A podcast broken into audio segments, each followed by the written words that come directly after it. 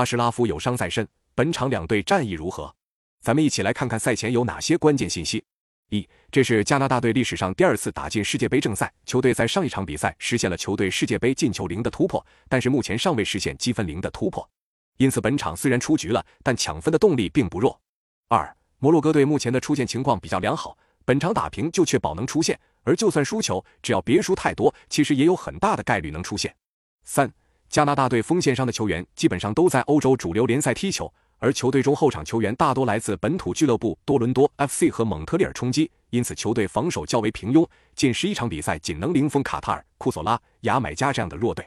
四，摩洛哥队两名主力边卫马兹拉维和阿什拉夫目前都有伤在身，两人上一场比赛都是带伤出战，其中马兹拉维打满全场，阿什拉夫踢了六十八分钟即被换下。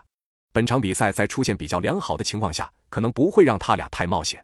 五，摩洛哥已经连续七场各项赛事零封对手。而在去年，摩洛哥一度十五场比赛十四场完成零封，球队的防守质量非常高。六，摩洛哥全队身价超千万的球员有八人，在五大联赛踢球的球员更是多达十三人。